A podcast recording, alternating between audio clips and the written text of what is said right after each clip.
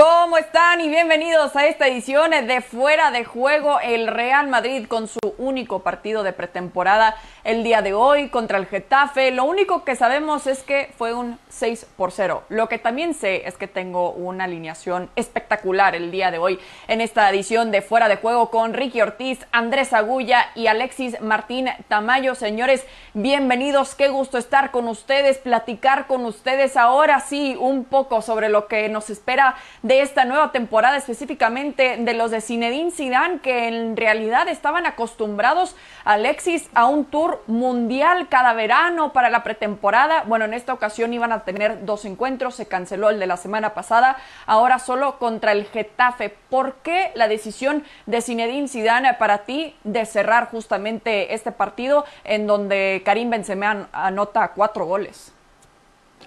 ¿Qué tal? Buenas noches, Cristina. Buenas noches a todos. La verdad es que eh, sí, eh, Zidane ha, elegido al Getafe como, como rival. No sabemos mucho más del partido, por eso no se pueden tener estadísticas de partidos amistosos porque a veces se ocultan, intuimos, creemos, pensamos, se dice, se rumorea que Benzema ha metido cuatro goles. Parece increíble, ¿no? Que en el año 2020 haya jugado el Real Madrid un partido y no sepamos exactamente quién ha marcado los goles y cómo, y cómo, han, y cómo han sido, ¿no? Pero sí, la verdad que eh, acostumbrado no solo el Madrid, el Atlético de Madrid, el Real Madrid a jugar la, la International Champions Cup está todos los, todos los años en Estados Unidos.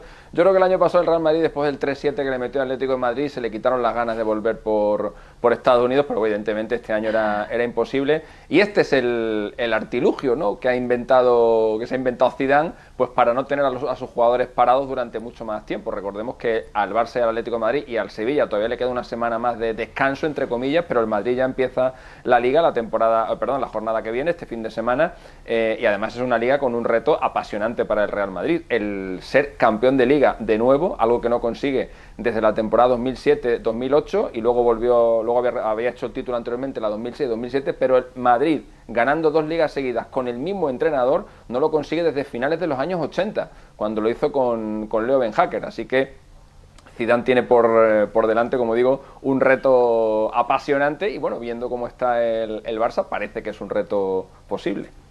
Sí, totalmente. Además, hablando de Zinedine Zidane, Andrés, sabemos que hay cosas que han cambiado, como el pequeño detalle de ya no tener a alguien eh, como Cristiano Ronaldo, pero la realidad es que la mentalidad de poder ganar tres Champions de manera consecutiva, ¿por qué no pensar en dos ligas de manera consecutiva, que sería algo histórico, como ya nos decía eh, Alexis? Con el plantel que tiene en este momento, ¿es capaz de eso?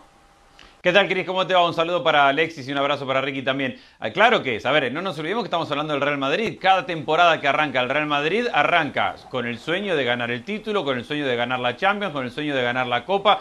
Es el Real Madrid y cuando arranca un año tiene que arrancar compitiendo por ganarlo todo. Creo que si puede, coincido con lo que decía Alexis, a cómo está el Barcelona, a cómo está el Atlético de Madrid, que creo que, que, se le ha exigido poco para el plantel y el potencial que tiene, y el año pasado estuvo por debajo de su nivel y desaprovechó una oportunidad, el Madrid arranca como gran candidato. Tiene, me parece, una mayor profundidad en el crecimiento de algunos jóvenes en el plantel, en la llegada de Odegaard, que le da mucha más profundidad en la mitad de la cancha, ante un escenario con un Modric ya con 35 años. Creo que tiene la um, obligación Zidane de mejorar el tercer central del equipo, es decir, Varane y Ramos es una gran dupla de centrales, Militao tiene que dar confianza y tiene que dar seguridad, lo mismo Nacho cuando le toca, y para mí el reto más importante de Zidane para poder pelear por la Champions es quiénes son los titulares indiscutidos, los que marcan diferencia por banda.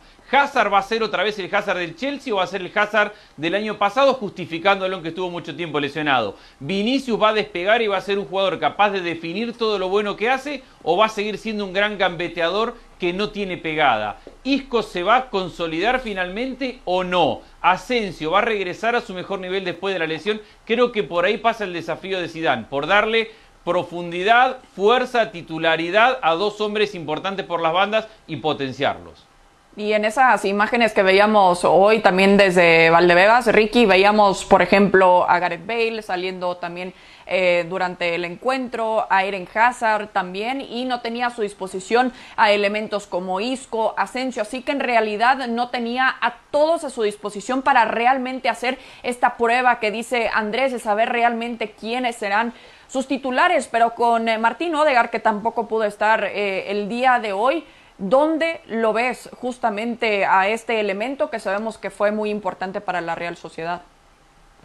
Hola, ¿qué tal? Un abrazo a todos. Eh, yo lo veo saliendo del banco eh, porque no nos olvidemos de Valverde en la mitad de la cancha que probablemente jugará por Modric o Modric podrá jugar un poquito más adelantado detrás de Benzema. Hoy jugó Gareth pero probablemente sean los últimos partidos. Se habla mucho de que se podría ir al Tottenham, una sorpresa que lo haya utilizado desde el inicio Zinedine Zidane, pero al margen de todo eso tiene un equipazo el Real Madrid. Eh, es un equipo muy, muy profundo, con un Benzema intratable, con el gran líder que es Sergio Ramos, y no nos olvidemos la temporada fantástica que tuvo Courtois el año pasado, que ha recuperado su gran nivel y que probablemente continúa así. Yo estoy de acuerdo con, con Andrés y con Alexi que este es el gran candidato a repetir, porque el Barcelona no está bien, el Atlético no está bien y no hay más en España, eh, o por lo menos no hay más que le pueda competir eh, por el título, y por eso el Real Madrid está muy sólido Casemiro y Cruz jugando hoy otra vez, son dos de los mejores en sus posiciones.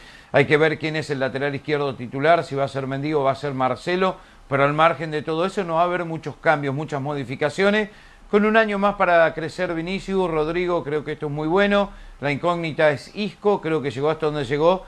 Y eh, el, el levante de Asensio, este es el año de Asensio que va a pelear por la titularidad y lo veo en muchos partidos jugando entre los once iniciales de, de Zinedine Zidane. Es uno de los mejores jugadores que tiene este equipo para mí, desde mi punto de vista, eh, y para la selección española, si está bien. Eh, es un crack, realmente es joven y tiene mucho más para despegar. Ahora, Ricky, vamos a exigirle un poquito más al Real Madrid, porque no nos olvidemos que este mismo plantel, al que todos consideramos completo, profundo, con buenas individualidades y con un gran técnico, este mismo plantel estaba perdiendo la liga con un Barcelona que la gana post pandemia apoyándose en un equipo que defendía muy bien, pero que no ha terminado de generar ofensivamente en función de todo el potencial que tiene. Este equipo, con todo esto bueno que estamos diciendo, no le alcanzó para meterse más lejos en la Champions y para ser un verdadero candidato. Entonces, creo que todos coincidimos en el potencial que tiene el Real Madrid, pero creo que también tiene unas cuantas deudas pendientes, que son para mí las que, las que mencionaba recién, en cuanto a su capacidad ofensiva, no depender tanto de Benzema, dónde van a aparecer los goles que se llevó Cristiano, que todavía no le aparece en este Real Madrid. Es decir, le alcanzó para ganar la liga pasada por los 1 a 0 post pandemia y porque el Barcelona se destruyó. Pero si no mejora este Real Madrid entendiendo que tiene con qué, ojo también con esta temporada. ¿eh? ¿Te parece poco que gane la liga?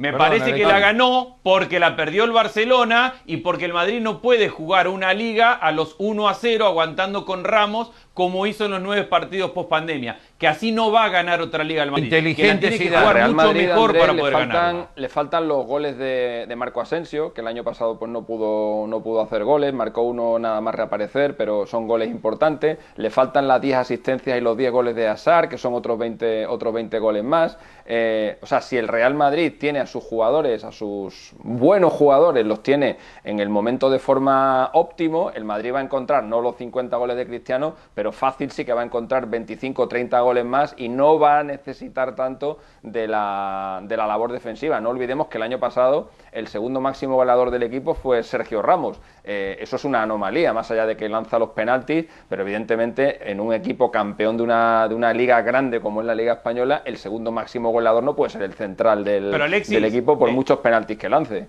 Coincidimos que hay que exigirle más en la evolución a Rodrigo, a Vinicius, que Hazard se tiene que consolidar entendiendo la lesión que tuvo el año pasado, tampoco llegó bien físicamente. Para ser un jugador del Real Madrid, no podés llegar a una pretemporada sin estar bien físicamente. Sos jugador del Real Madrid. A Isco hay que empezar a exigirle un poquito más que alguna aparición, alguna asistencia, algún pase, pero, pero mucho partido displicente. Entonces, si el Real Madrid de verdad quiere ser protagonista, quiere sentirse dueño, olvidemos de poder pelear la liga. El Real Madrid tiene que pelear la liga y pelear la Champions. Y si el Real Madrid juega como el año pasado, todavía no está para pelear la Champions. Coincido, tiene potencial para desarrollar y creo que esa es la tarea que tiene el Real Madrid, que solo con ponerlos no le van a aparecer todos esos goles y todas esas eh, asistencias. Los tiene que hacer jugar y eso es un desafío que tiene Zidane y este plantel para este año. Sí, recuperar anímicamente a gente como Isco, también que sabemos que hace un par de años que no vemos prácticamente nada importante de parte de él, ni se diga también de alguien eh, como Gareth Bale, que seguramente sería un eh, respiro importante para Zinedine Zidane, que ya no le pregunten en conferencia de prensa qué está pasando con eh, este delantero. Ricky, ¿no crees que sería mentalmente hablando en cuanto al vestidor un alivio para el Real Madrid, además de una buena cantidad de dinero por vender a este jugador, que sabemos que le están poniendo la etiqueta muy cara? Sí, el problema es el salario, Cris, más que la etiqueta que le van a poner, pero sería eh, un alivio para el Real Madrid, un súper gran alivio para Zinedine Zidane eh, y ni hablar el jugador que volvería a casa al Tottenham, que es lo que se está hablando y que sería lo más adecuado desde mi punto de vista, pero ya no va más en este equipo. Creo que Hazard eh, va a ser un fiasco al final cuando todo se termine que nunca va a llegar al potencial que todos pensaban y así todo con un Hazard a menos de un 50% lograron eh, ganar el título. Yo sigo confiando en Asensio, eh, que va a ser el titular, el que lo va a reemplazar a Hazard y que este equipo, entiendo lo de la pospandemia y por más que Andrés diga que gana todos los partidos de 1 a 0 con gol de penal, terminó saliendo campeón jugando inteligente en un momento que había que jugar de esa forma. Yo sigo confiando en Zinedine Zidane. No sé ¿Por qué tanta desconfianza a un técnico que le ha dado tanto a este equipo? Simplemente digo que el Real Madrid, de no ser por la pandemia y por el cambio y por el cambio para jugar y para entender mejor que nadie esos últimos nueve partidos, de no ser por eso el Madrid estaba en una temporada donde estaba perdiendo la Liga y donde no compitió para nada en la Champions. Yo le doy el derecho. Yo no, voy, yo no voy a hacer ninguna apuesta porque tengo una pendiente todavía y, hay que cumplirla primero antes de hacer otra. Pero, si, si, decía que el año pasado el Real Madrid era imposible que ganara la Copa, la Copa de Europa, este año lo veo igual de imposible porque la plantilla, la plantilla es la misma y varios de sus, de sus rivales se han reforzado bastante. Evidentemente, el Madrid puede tener una plantilla para pelear la Liga Española, pero hombre, miras el resto de, miras el resto de equipos grandes de, Europa y el Madrid tiene muy complicado competirles la, la Liga de campeones. Yo, no le veo ganando la, la bueno, pero le podés este exigir más a Alexis. Le podés exigir más a jugadores como Hazard. exigirle se le puede exigir todo lo que quieras, pero, pero el Madrid ahora mismo no tiene una de las cinco mejores plantillas de, Europa. pero, porque Hazard es el Hazard del año pasado. si Hazard sería el Hazard de hace dos temporadas. No, no, no, para mí no. Para mí no. No, para, para mí sí tiene el potencial de poder hacerlo. Por eso yo digo. Te voy a decir cinco equipos, te voy a decir cinco equipos que tienen mejor plantilla que el, que el Real Madrid. El Liverpool, el Chelsea, el Manchester City eh, y el Bayern Múnich. Múnich. Por ejemplo. Sí, exactamente. El Chelsea no tiene mejor plantilla. para el Real Madrid. Y, y lo vimos. Después de los refuerzos que vimos recientemente de parte de los de Frank Lampard, Andrés, ¿no crees que en este momento el Chelsea le puede hacer una buena batalla al Madrid?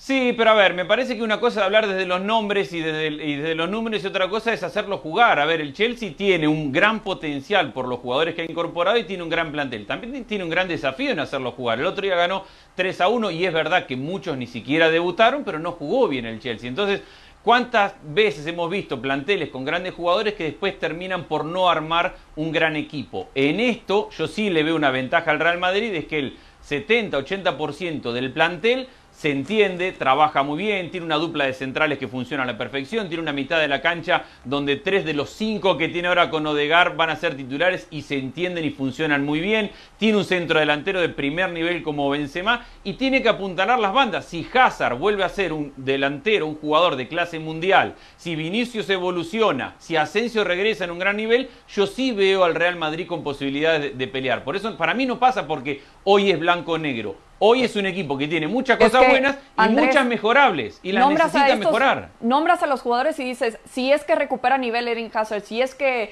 es el mismo Asensio, sí, sí, sí, y es lo, mismo con el Chelsea también. Bueno, pero en este momento son puros nombres. En este momento son puros nombres y más después de la pandemia. Sí, exactamente. y en todas las pretemporadas, pandemia o no, siempre hacemos nuestras apuestas justamente en este momento también que el Chelsea parece ser muy atractivo y lo dijo Frank Lampard que le falta también todavía a estos nombres importantes adaptarse. Pero para cerrar el tema del Real Madrid, preguntamos, ¿tiene Martín Odegar espacio en este Real Madrid? Y el 68% dijeron que sí, así que es una oportunidad importante también para este jugador que sabemos que hace prácticamente más de cinco años tiene ganas de ahora sí demostrarse en este equipo merengue. Pero tenemos que platicar del rival del Real Madrid, el Fútbol Club Barcelona, que todavía da mucho de qué hablar. Pjanic, que fue presentado de manera oficial, Ricky, pero parece que esa noticia como que pasó a segundo plano también porque todo parece que uno, Memphis Depay no iría al Barça, que no le alcanza económicamente, y también Luis Suárez no iría a la Juventus, según los reportes, que podría quizás quedarse en el plantel de Ronald Koeman, que ya le comunicó que no cuenta con él. ¿Cómo ves? Yo veo que Kuman va a tener que torcer el brazo, que no le queda otra, que Messi va a querer que Suárez se quede y que no va a haber otra alternativa para el Barcelona, punto. Y aparte, con que no pueda llegar Memphis Depay, no tienen a otro centro delantero ni remotamente cerca de lo que es Suárez, incluyendo a Memphis Depay si llegaba a este, al conjunto blaugrana. Eh, quizás se apresuró eh, Kuman, quizás eh, cometió un error y ahora lo va a tener que pagar. No sé si lo va a pagar caro o no, pero el tema es que no, no, no me extrañaría que Messi diga yo quiero que Suárez continúe en este equipo. Suárez se mantiene firme también al lado de Messi, estos dos son inseparables y no veo que, pueda llegar a otro equipo. la Juventus ya se cansó de esperarlo, eh, están hablando de Seco, están hablando de otras alternativas y que al final del día los equipos ya no pueden esperar más nadie le puede pagar lo que él quiere, nadie quiere pagar lo que él quiere y el Barcelona no le queda otra que darle todo el sueldo a Suárez en su último año de contrato. Último año de Suárez, último año de Messi. Punto. Van a jugar juntos, se, van se va a quedar en el Barcelona. Yo no lo veo en ningún otro equipo como se está dando todo ahora. Sí, ¿le conviene Alexis a Kuman recuperar a Luis Suárez, como dice Ricky? Hombre, no le, no le, va a quedar, no le va a quedar otra. Esto, esto es al final como, como aquella frase de, de, Tosa, que no se puede reproducir en televisión, pero la voy a intentar edulcorar un poco. Él decía cuando un partido, un partido le salía mal el domingo, pues el lunes decía, vamos, me cargo a los 11. Cuando llegaba ya el martes decía, bueno, a este le voy a dejar que este es muy bueno. Cuando llegaba el jueves decía, bueno, me voy a quedar con estos cuatro. Y cuando llegaba el día del partido volvía a poner otra vez a los mismos 11, mm, que es lo que él decía, ¿no? Pues, pues al Barça le va a pasar un poco lo mismo. Eh, después del 2-8 se quería cargar a media plantilla, eh, pero bueno, ha, ido, pasando el tiempo y al final los que han salido son solamente dos. Eh, todo sigue igual, no ha, no ha, llegado nadie, los que habían llegado ya estaban fichados de antes. y bueno, al final no le va a quedar más remedio a, a Kuman que tirar de Luis Suárez. Pero recuerdo, por ejemplo, que en la temporada 94-95, cuando llegó Valdano al Real Madrid, entrenador, pidió que salieran Zamorano y Amavisca eran dos jugadores que no, no le gustaba, con los que no contaba.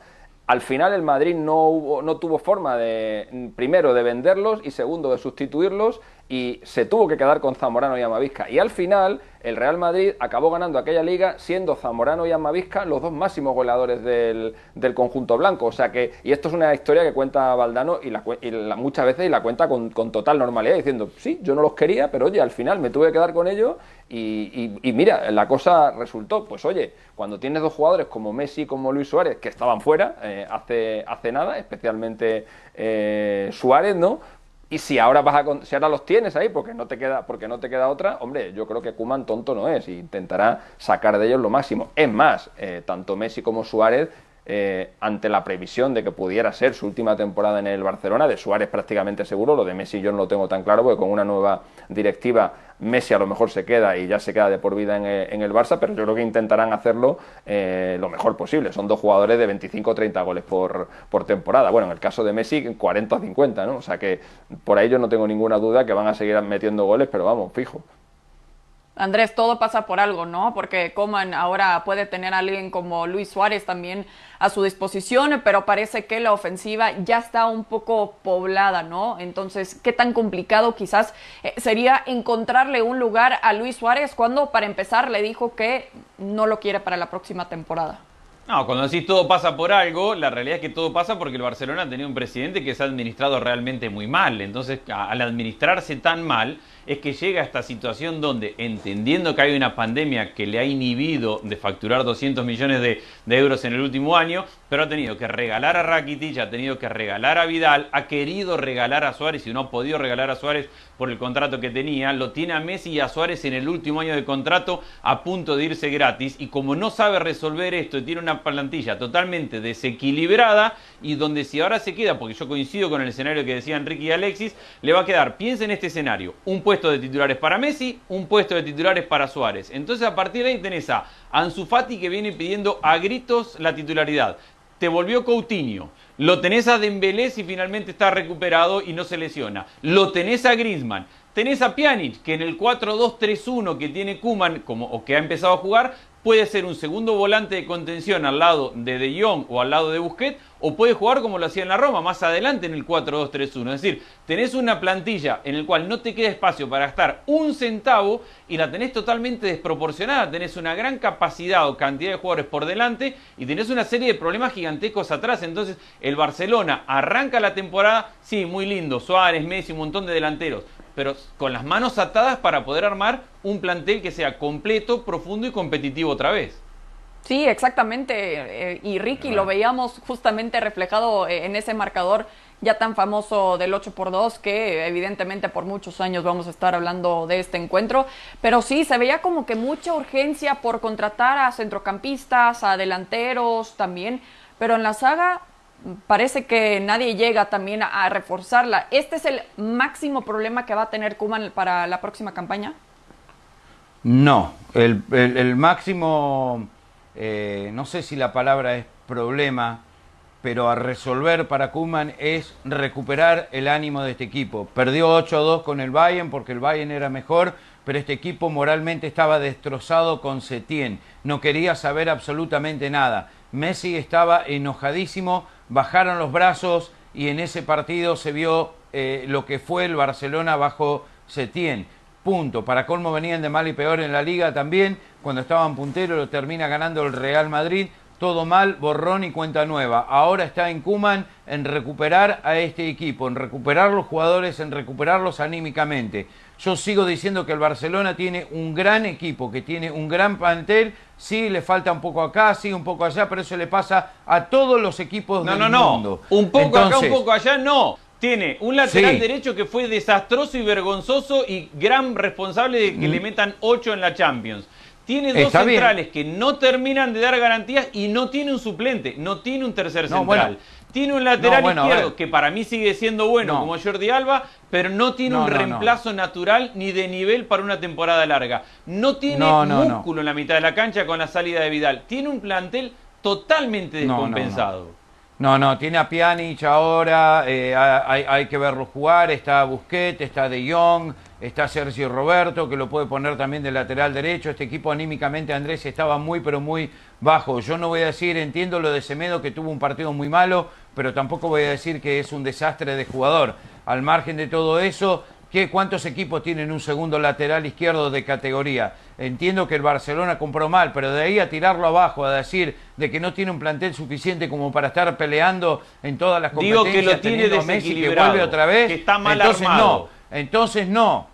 Entonces me parece que no, que está... Que, va a tener que, ganar 5 a 4 en todos los partidos. Bueno, no sé, vamos a ver. Yo, no, yo creo que Piqué y el inglés son buenos centrales y teniendo un equipo que te reitero, con Setién fue un desastre. No se puede utilizar eso como termómetro de lo que es el Barcelona, porque fue eh, una vergüenza, fue una vergüenza contratarlo, fue una vergüenza tenerlo, fue una vergüenza desde el primer día que cambió el dibujo táctico. Nunca jugaron bien con Setién.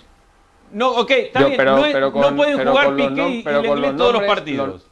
Los, nombres ahora suenan ya muy bien, nos suenan a todos muy bien pues eso, nombres como, como Jordi Alba, eh, nos, suena muy bien nombres como, como Busquets, eh, nos suena muy bien nombres como Semedo, pero evidentemente, aunque Piqué y Lenglet el año pasado dieron un buen nivel, yo mantengo que, que, dieron un buen, un buen nivel. Un equipo con dos centrales, un equipo grande con dos centrales no va a ningún no lado. puede competir. Necesitas, necesitas claro. al menos tres como mínimo, pero lo normal es tener cuatro centrales, siendo el tercer y el cuarto de unas mínimas garantías, y el Barça no los tiene. Jordi Alba no es ni por asomo el jugador que fue hace dos o tres años. Sigue siendo sí. Jordi Alba, se sigue llamando Jordi Alba, pero a Jordi Alba le querían poner en la calle, en el, en el Fútbol Club Barcelona. Al final no lo hicieron, se lo quedaron porque no les quedó más remedio, pero el simple hecho de haberlo intentado colocar en el, en el mercado ya te denota lo que piensa el Fútbol Club Barcelona de. Y Junior Firpo no fue Alba. lo que esperaban.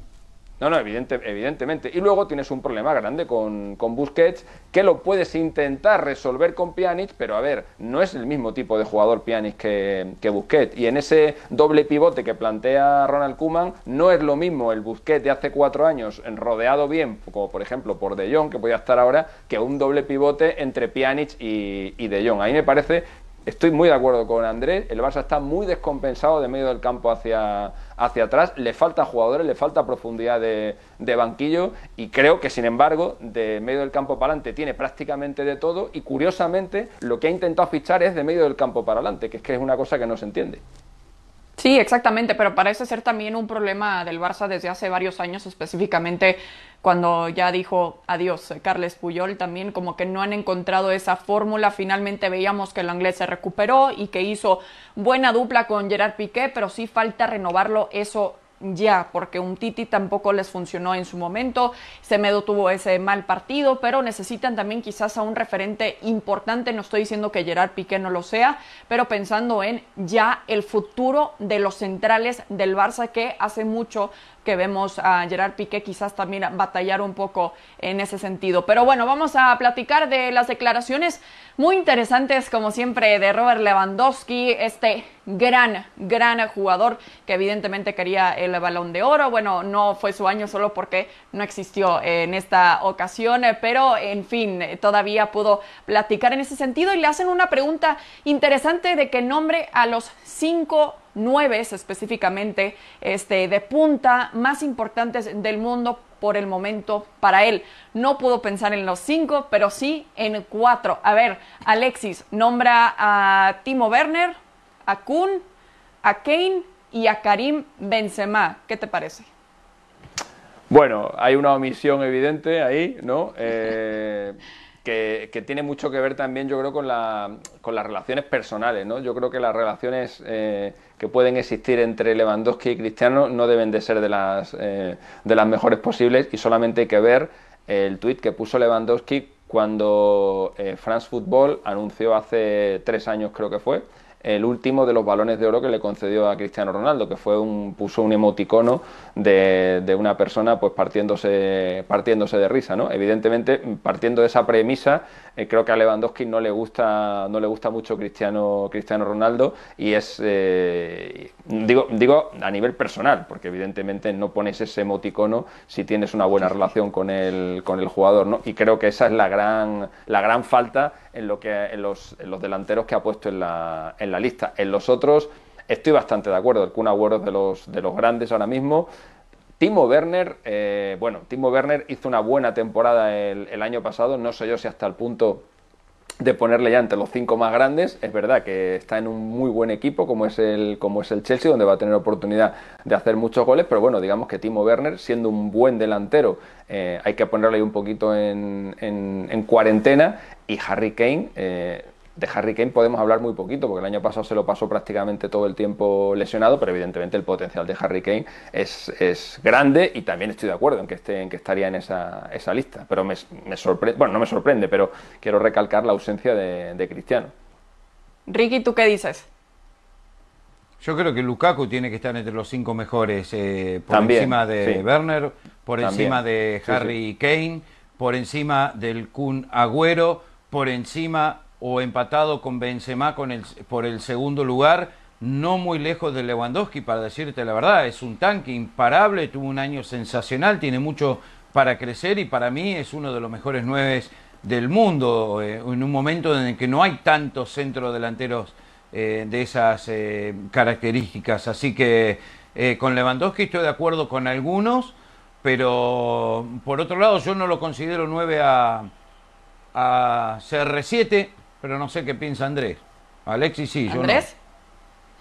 A ver, yo estoy bastante de acuerdo con todo lo que se ha dicho y creo que al final de cuentas es cuestión de estilos y de quién necesitas al estilo de tu equipo, porque tenés nueve, por ejemplo, como Firmino, que no es de los tres mejores del mundo, pero para el esquema que tiene el Liverpool, con dos jugadores como Salah o Mané, es indispensable tener un 9 como Firmino está año en luz de los mejores nueve, Andrés. No, pero digo que a, cada equipo le funciona un 9 con las características distintas, que es difícil comparar a Lewandowski con Kane con Benzema cuando Kane y Benzema tienen características completamente distintas. Coincido con lo que se ha dicho acerca de los nombres. La que característica del 9 es hacer goles, punto. Bueno, entonces Cristiano Ronaldo es el mejor. Evidentemente. Es No, que pero no es Sí, nueve, como que no, no, no pudo pensar en ese quinto jugador y también se quedó como un poco desprevenido también eh, con la, la pregunta. Pero qué buena plática, como Los siempre. goles son Andrés amores. Agulla, Ricky Ortiz, Alexis Martín Tamayo. Nos vemos. Hasta la próxima.